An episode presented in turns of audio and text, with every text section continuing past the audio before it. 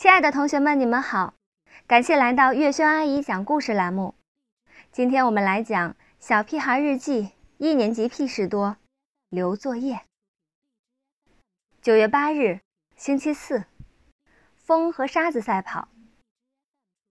我真高兴，田老师终于给我们留作业了。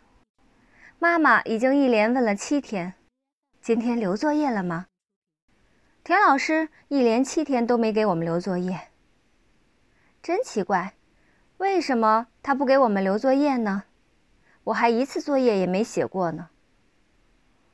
老师今天留的作业是把一二三四五六七八九十写十遍。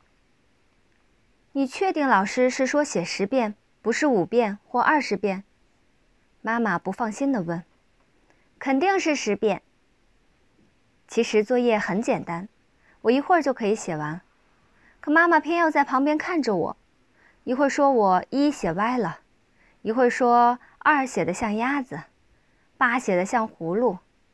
结果我用了半个多小时才把作业写完。